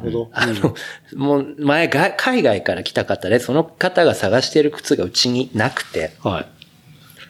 あでも、うちにあるものでなんか無理に進めるよりは、ちゃんと合うの買ってほしいなと思って、うん、で、酒屋に電話して、このシューズ在庫ありますか？つって。はいはいはい、じゃあもう、他店を。そう、酒屋にありますよ。でも、そういう話したら、いや、本当ありがとうって、またお前の店で買うよとかって言ってくれて、はいはいはい、別にそういうつもりでやったんじゃなかったけど、うんうん、まあ、それは良かったですね。それいいお店ですね。で、次また来たらまたないやつだったり。そもそもうち取り扱ってないブランドだったりしてね。うん、結局、酒屋に流すなんか感じになっちゃったらあれですけどね。うん、まあまあ、でもそれでも。いや、逆のパターンもあって、うん、そのうちに来たお客さんで、はい、すごい初心者の方だったんですよ。うんうん、この間、どこどこのお店で勧められたシューズが、セールだったんですけど、お店の人めっちゃプッシュされて買ったんだけど、うんうん、なんかもう薄くて足も痛いし、それで走ってるとずっとなんかうまく走れないんですよ、みたいな話もあって、よく見るとその S ラブとかで、で、結構、そのなんか、多分その人の総力からいくと、まあ、まだちょっと、合わないっぽいけど、あ、なんか進められちゃったんだ、みたいな、そういうのを聞くとちょっと悲しくはなります、ね。なるほどね。確かに。うん。まあ、お店も売りたいものとか、そうそう。そう、確かに、ラス1ね、26.5が残ってて、うんはい、その26の人が来て、はい、0.5、うん、そこ妥協してくれれば売れるは売れるけど、はい、でも結構靴の0.5って大事だったりするじゃないですか。まあ、大事ですよね、うん、そういうのはね、多分どこのショップのオーナーも、そういう葛藤とか、まあ、まあなんか感じたりすることは、な、なくはないと思うんですけど、まあでもやっぱ、靴に関してちゃんと合うものを履くべきだと思いますよね。確かに。いや、いいっすね。ありがとうございます。と は、はい、そうっすね。もうだいぶ、うん。あ収録時間が、はい、はい。あっという間に3時間を超えと。大丈夫ですか？質問いうところに。まだ。そうですね。質問、あと1個ぐらいですが、はい。はい、もうおすすめコンテンツもあるので、うん、じゃあちょっとサクッとですが、はいうん、サクッと答えます。ラジオネーム、屋根の上からさん。えー、番組へのお便り、いつも楽しく聞いてます。えー、質問です。トレランで使うザック。うん、えー、かっこ通勤などで使いたい、うん、えー、種類が多すぎてなかなか決められません。うん、おすすめあれば教えていただきたいです。かっこ PC と軽い着替えなど入ればと思います。よろしくお願いします。なるほど。うん。でもこれ結構難くないですか？難しいけど、まあちょっと、なんか、ケイ君の、そうね、腕の見せ所いや、まあ、最近増えてはきていて、えっと、まあ、あの、今割と現行であって手に入りやすいものだと、パーゴワークスのバディっていうザックがあって、それの16リッターっていうのがあって、まあ、16リッターって、トレランにすると大きいんだけど、割と着替え入れたり、多分 PC3 もついてるんじゃないかな、っていうのがあるので、それは一個使いやすいかな。あとは、えっ、ー、とね、ノースとかでも、その通勤向けで、うん、えー、なんかうまくシューズが入る、あの、気室があったりとか、はいはい、そういうのもあって、なんだっけな、ワンマイル。まあなんかそういうのがあったりするので、うんうん、で、どっちもいい点は、あの、カラーがグレー一色とか、はあはあ、いわゆるそのテクニカルすぎないカラーだったりはするので、その辺は通勤欄は使いやすいかな。あとは、まあ、えー、っと、デザインが少し派手でもいいなら、アルティメットダイレクションの、うん、えー、っと、ファストパックっていうシリーズがあって、うん、それはあの、まあ、ベスト型で前にボトルとか携帯とかも入りつつ、うん、まあ、背中割と大きくて15とか20とか、で、メッシュもついてたりするので、あの、割とトレイルランナーで多めの荷物持ったりとか、通勤ランでそれ使う人は多い。けど、まあ見た目が、その、アルティメットダイレクション入ってたり、カラーもちょっと派手だったりはするので、そういうのが許容できるなら、OK かな。あとは、過去にあった商品で、えっと、ウルトラスパイヤーのアーバンコミューターかな？っていうのがあって、いわゆるこうビジネスバッグっぽい感じの横開きになるザックで、かつ前にも、そのボトルポケットが、かな？片方ある。多分、通勤帰宅ランであるとしたら、ボトルは入れないけど、携帯をすぐ出せるとこに入れておきたいとかあるかもしれないんで、まあそういうのがなければ、ハーネスはシンプルなものでいいとは思うんですけど、そういうちょっと、あの、何か入れたい人は、そうアルティメットダイレクションとか、今言ってるウルトラスパイアの。で、ウルトラスパイアも多分その廃盤になっちゃってるんですけど、見た目もそれもマットな黒で、ウルトラスパイアのタグって、あの、赤でロゴ入ったりするんで、多分それ、あの、タグも同色で黒で、結構、当時、あの、うちで通勤ライオンに紹介したらすごい売れたので、それはなんかメルカリとかで物があれば、割とビジネスバッグなんだけど、こう、ベスト型ザックっぽくなるっていう意味では、なるほど。良い。ただあんまりたま、その、メルカリとかで見たことはないかな。うんうんうんってな感じ。意外と探せば、ありますね。はい。廃盤モデルとかでそうですよね。なんかいいやつとか。うん。あると思う。あ、アークもね、そう、今あるかわかんないけど、PC スリーブあって、うん。ちょっとこう、水とかにも強い素材で、アークはまあ、あの、ハーネスはだいたいベボトル付きとかでは、あの、ポケット付きではないですけど、うんうん。アークにもその系何個かありますね。まあ、そうね。あとは、えーっとね、PC スリーブはないけど、ローローマウンテンワークスのビートルとかっていうちょっとやっぱちっちゃめの小ぶりのザックとかは、はいあの、意外と走り、あの、背中の上の方に来るので走りやすかったり。僕も今、それの一個前、なんちょっと同じ型のディンキーっての持ってるんですけど、13インチの MacBook とかだったら入ったりするんで、うん。そういうの。うん。まあ、そうですね。結構じゃあいろいろ、まあ選択肢は。うん。専用っていうと、ものは限られるけど、はい。そのぐらいの小ぶりのザックで、ん。まあ実際、ショップ行ってね、物見れたりするといいですけどね、そうじゃないとザックに PC が入りませんでしたとかもあり得るから。はい。はい。ニーズの強いジャンルですからね。そうですね。やっぱり結構各社、そうですなんかそのミドルサイズというか、15から20ぐらいで。ちょっと待ってノースの。えっと、ちょっとユーティリティが、うん。ね、えーギミックが盛り込まれたやつって、結構、なんか探すの面白いジャンルではあ面白いるよね。ですね。ちょっと待って。うんあ、これ機内モードだ。ちょっと待ってね。なるほど。うん。ちょっとそのノースも。まあなんかじゃあ、ショーノートに、はいこんな、うんまとめて後で送りますね。ありがとうございます。なるほど。メルカリ、メルカリとかもチェックするんですね。いや、僕はあんましないんですけど、なんか前の別の同じような相談をされた時があって、はいうんああれいいけど今ってどうなってんだろうなって見たことがあります、あーなるほどそしたらやっぱ一人、二人ぐらい出してた。うんうん。なるほど、なるほど。というわけで、そうですね。もう質問ははい。以上でございます。こんなもんで。はい。ありがとうございます。いやいやいや、ありがとうごウルざいます。トラギアマーケットの話よりその後の方が長くなっちゃった。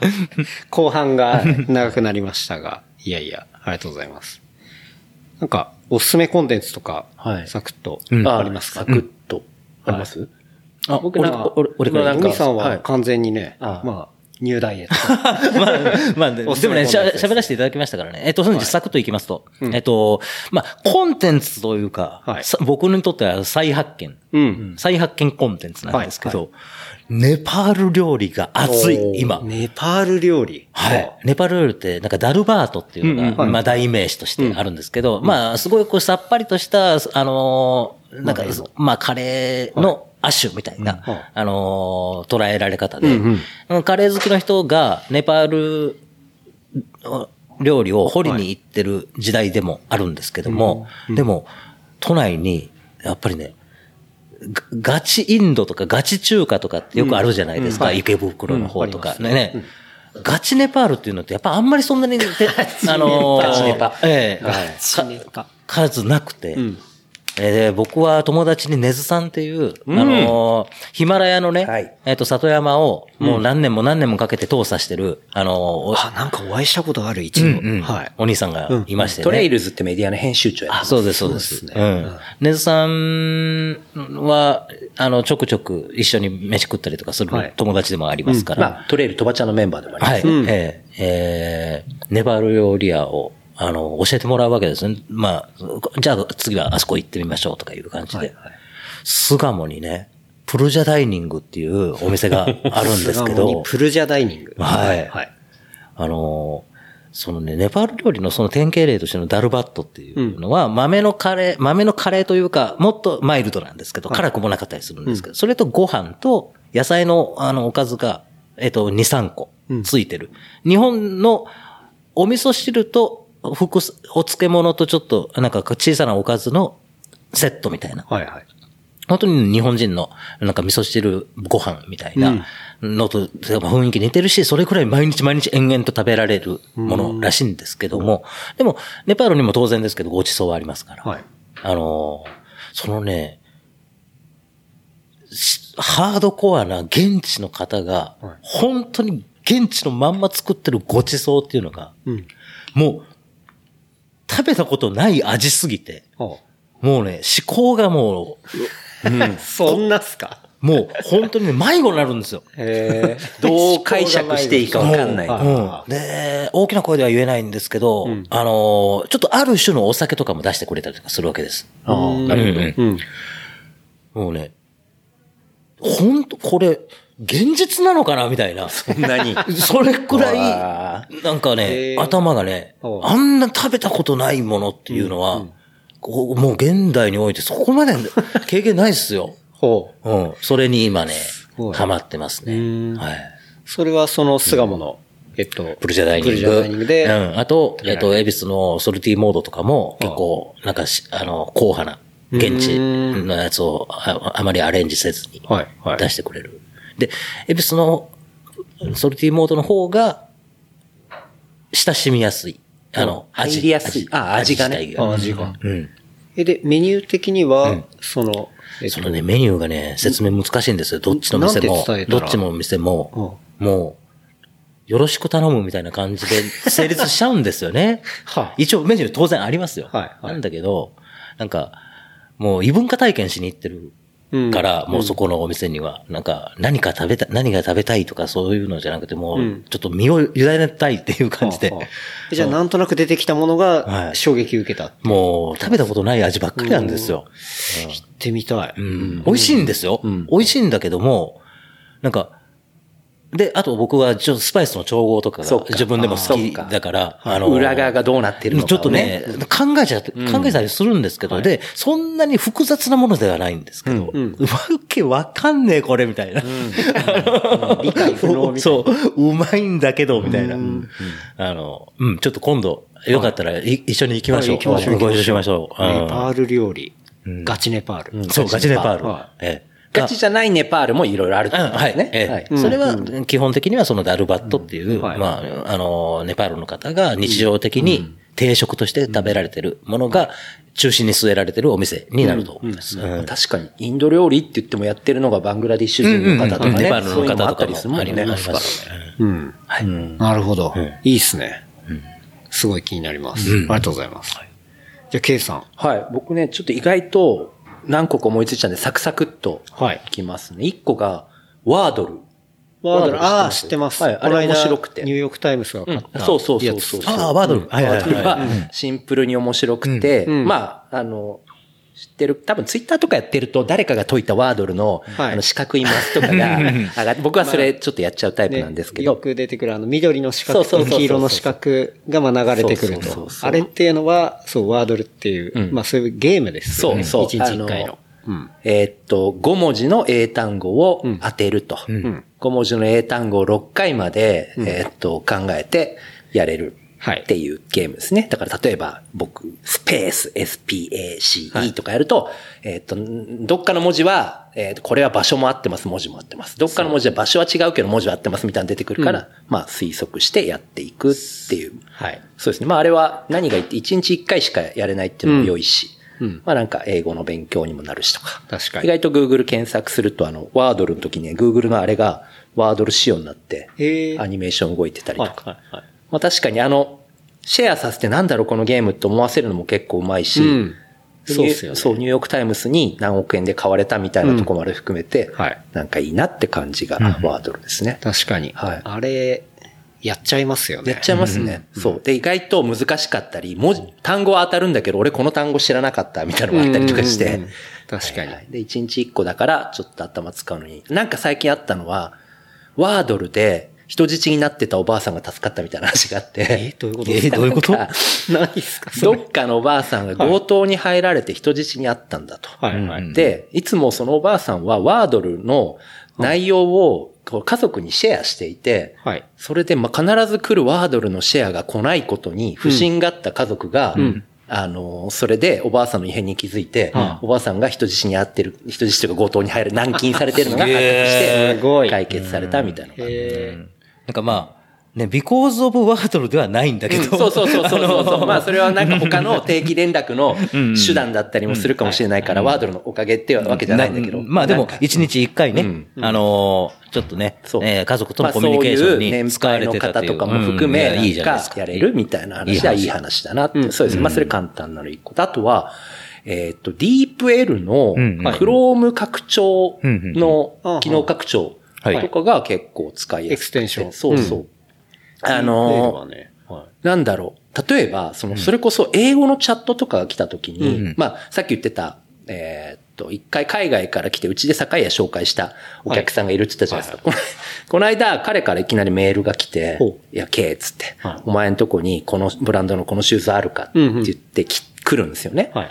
で、返したいけど、俺別に、あの、英語がネイティブではないので、今までだったらやっぱその、Google 翻訳とか立ち上げてそこに入れて翻訳したのをコピペしてってやるんだけどうん、なんか Google 翻訳って、結構その翻訳精度がちょっと微妙というかう、ん。翻訳されたけど、これってなんか俺の言いたいニュアンスと違うぞっていうのはなんかわかるみたいな。結構ややこしくて。で、しかもコピペの手間もあったんだけど、まあ DeepL は結構その翻訳精度高いのと、要はチャットで入れた文字に対して機能拡張を入れてると、すぐ隣に DeepL のマークが出てきて、ロゴがねそれを押すとツルツルツルって、うんもうそのまま、あの、英語になるんですよ。日本語で入れても。へえ。君のそのシューズは、ちょっとうちで扱ってないよって、あの、英日本語で入力して、ポンと押すだけで、チャット画面上でブワーって変換されるんですよはいはいはい。ねで、送ると。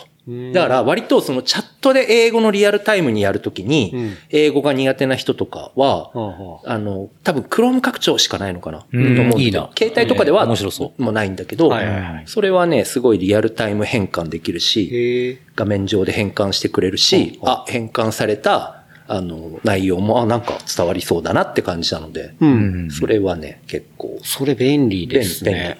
確かに。ケンタロウ君なんか海外とやり取りすることあります？は多いですね。まあ、あとは、まあ、プロダクトを作るときとかは、ほぼ、まあ、海外とチャットとかするんで、まあ、でも、そんなに難しい、あれは使わないんで、特になんかそういうの使ってないですけど、なんか複雑なものとかは、そういうのあると、確かに便利かもしれないですね。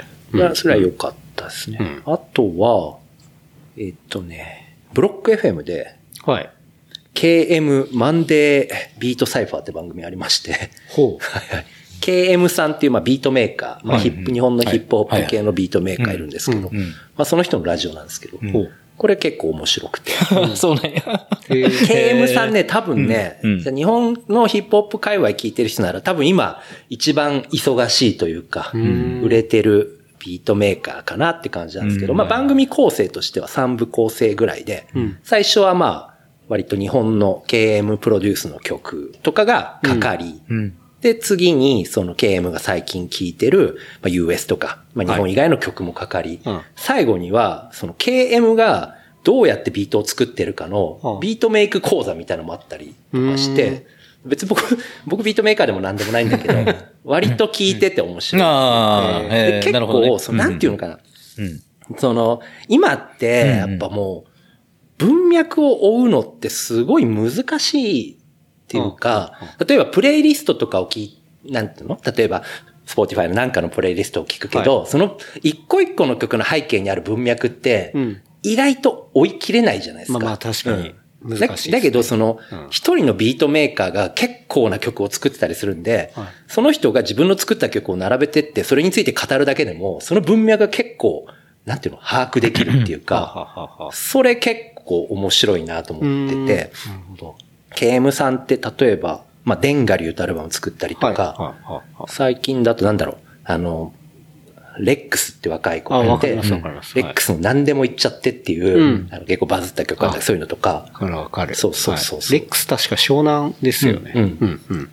ちなみに、ちょっと余談ですけど、KM さんも、レックスも、あの、メリージョイレコーディングっていうレベルなんですけど、メリージョイのオーナーをやってるひごちゃんっていうのは、はい。僕らのトレイルとばちゃんの初期メンバー初期メンバー。あ、そうなんです 初期メンバーです。トレイルトバちゃんも各界に。トレイルとばちゃんなんかそういうわけのわからない広さがあるよね。そう。それで、まあ、そんな感じ。で、あ、だから今の日本のシーンで割とその、耳馴染みのある曲の背景とかが知れたりするのはまず面白いのと、うん。まあ、で、あの、中のパートはその US とかいろんな、はい。で、結構それだとヒップホップだけじゃなくていろんなジャンルのえー。ものが紹介されて、で、KM の自分でセレクトした、あの、プレイリストっていうのも、Spotify に上がってて、うん。頻繁に更新されるんだけど、でその中に入ってるような曲とかもあって、なんで俺はこれ選んだとか、うん。そういうのも聞けたりするんで、で、自分もその、そこからディグったりとか、ん。ああ、なんかこういうアーティストいるんだみたいなのを知れたりとかするの面白いし、まあそのビートメイク講座に関しては、あの、ブロック FM ってあの、タク高橋さん、はい。そうですよね。やってるんで、タクさんとかも出てきて、お互い、え、ここのあれどうしてんのとか、パラメータいじってそうそうそう、ワンワンやっていくんですよね。で、俺もまあ、ほら、うん。ね、今まで、おじさんが定年退職すると、蕎麦を打つっていうのあったけど、はいはい俺も定年退職したらビートメイクしようかな。すごいそう。まあ、まあ、とにかくね、自分がやらないんだけど、まあ、聞いてて面白いしっていうのもあって、まあ、なんか聞いてて。で、さらに最近ちょっと面白いのが、えーっと、ビートサイファーって言って、いわゆるビートメーカーに、のビートコンテストみたいなのがあって、はい。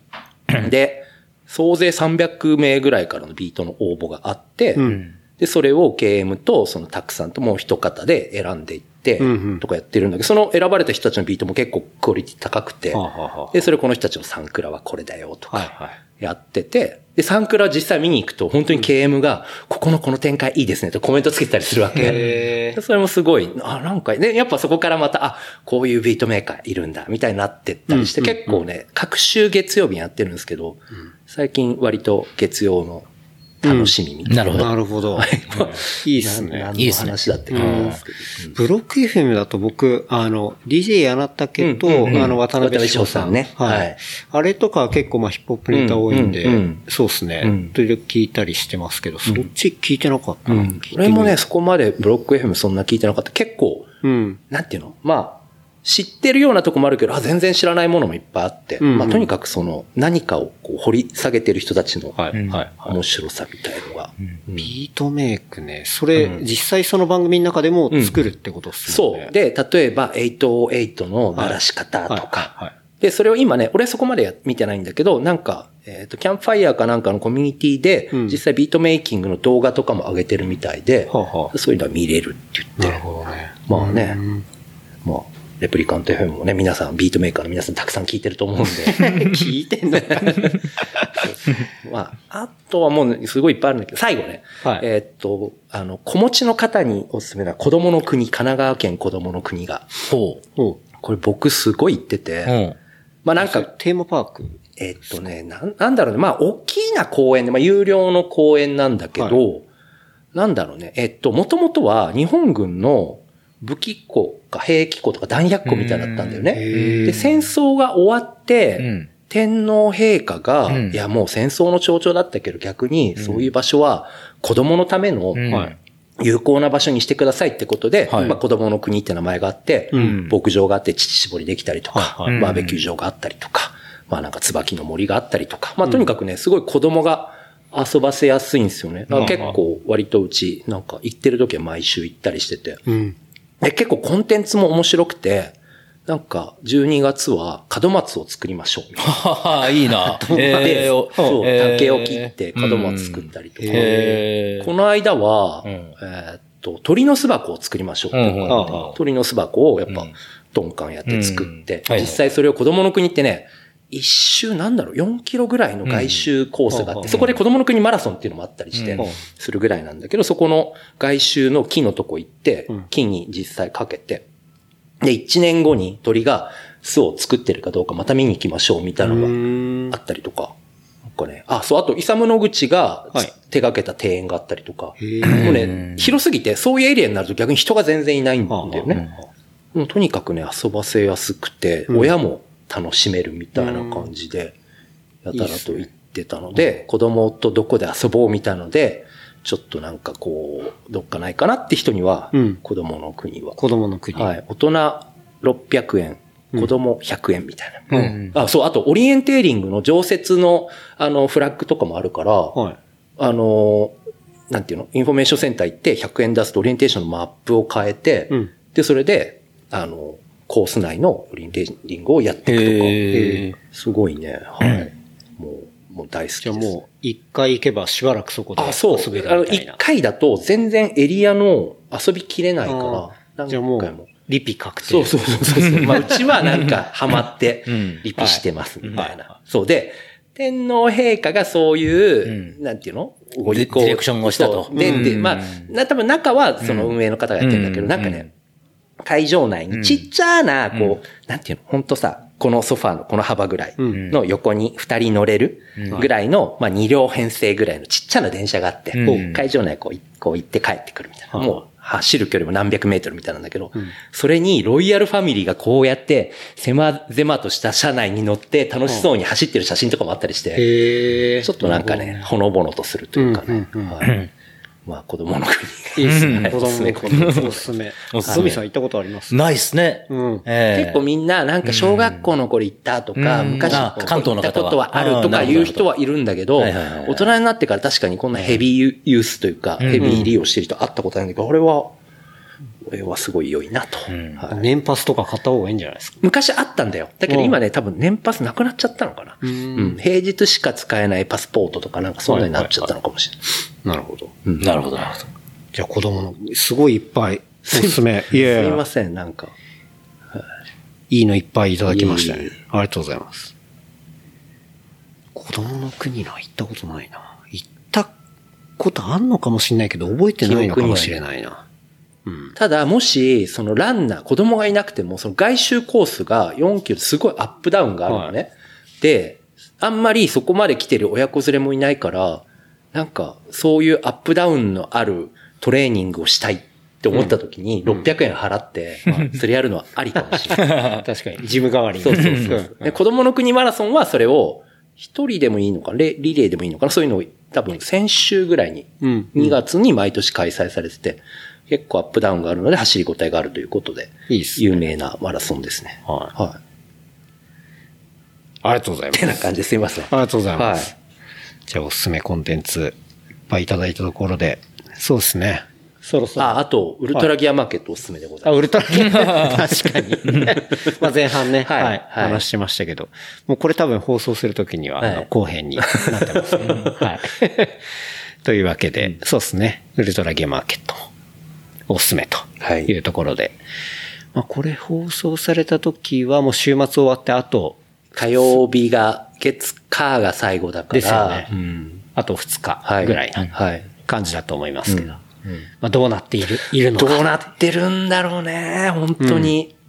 どうなってんですかねどうなってんだろうね。いや、ちょっと想像がつか、なんか、まあ、ほら、みんながちょっとさ、それに向けたスペシャルなものも用意してくれたので、それに対して一定の反応はあるんだろうなとも思うけど、一週間の長丁場でやったこともないし、確かに。うん。で、まあ、あ、そうだ。あの、まあ、やっぱり、ウルトラギアマーケットその文化祭感とか、わちゃわちゃ感みたいのがやっぱ、売りなので、はいで逆にそれは今回再現はしにくいかなとは思うんだけど、まあその分、えっと、インスタライブをやろうっていう話にはなっててその、あ、そっか、でもこれインスタライブの話しても、あれだね？そうそう。まあインスタライブをやりました。はい。やりましたって そうだねいう。そうだね。感じなんですねうんなんか、あの、出店者の人にちょっと来てもらって、ブランドのこととか近況とかを話してもらうっていうのをやりました。なるほど。っていうのありますね。いいっすね。ちょっと新しい取り組みを。うんうん。というわけで、そうですね。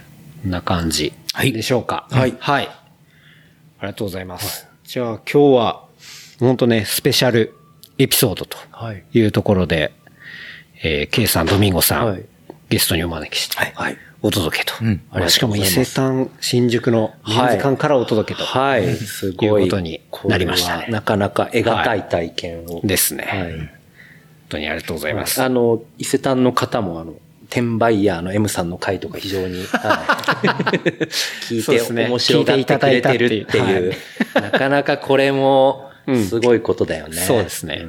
一応その伊勢丹の中の方も、ね、その M さん話聞いてくれたっていうのを、一応 M さんにもこう伝えたら笑ってました。